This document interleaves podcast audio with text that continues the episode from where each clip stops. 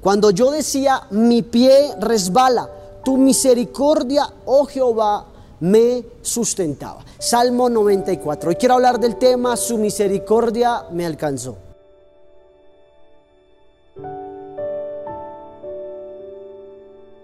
El propósito de las adversidades es afirmar nuestra fe en Dios y enseñarnos a mantenernos firmes en sus promesas sin importar la adversidad o la mala temporada la cual estemos atravesando.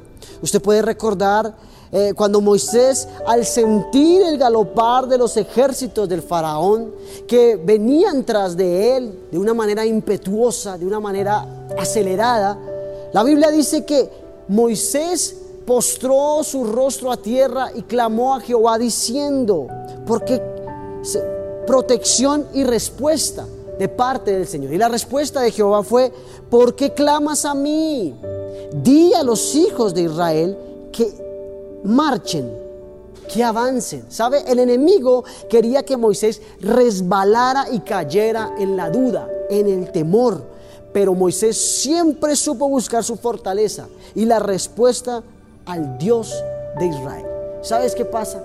Las adversidades no fueron diseñadas para destruirnos. Las adversidades fueron diseñadas para reafirmar nuestra fe, para crecer en el Señor, para que cada día aprendamos que nuestra dependencia viene del Señor. ¿Sabes? La misericordia del Señor son nuevas cada día. Cada día podemos sentir su misericordia de Dios sin importar la mala temporada la cual estés viviendo. Sabes, las malas temporadas, las adversidades nos garantizan que estemos en comunión diaria, dependiente de Cristo, de día y de noche. Si no fuesen por las adversidades, muchas personas no clamarían a Jehová. Moisés cuando sintió el temor de aquel ejército del faraón, decidió clamar, buscar de Jehová. El patriarca Job, quien tuvo estuvo viviendo una tremenda tribulación que lo tenía postrado, recibió el mandato de Dios de que se levante y orara por sus amigos para que su aflicción fuera quitada. La reflexión que hizo Job luego de haber resbalado fue, me levantaré e iré a mi Padre y le diré, Padre, he pecado contra el cielo y contra ti. Hoy la misericordia de Dios se hace real en tu vida.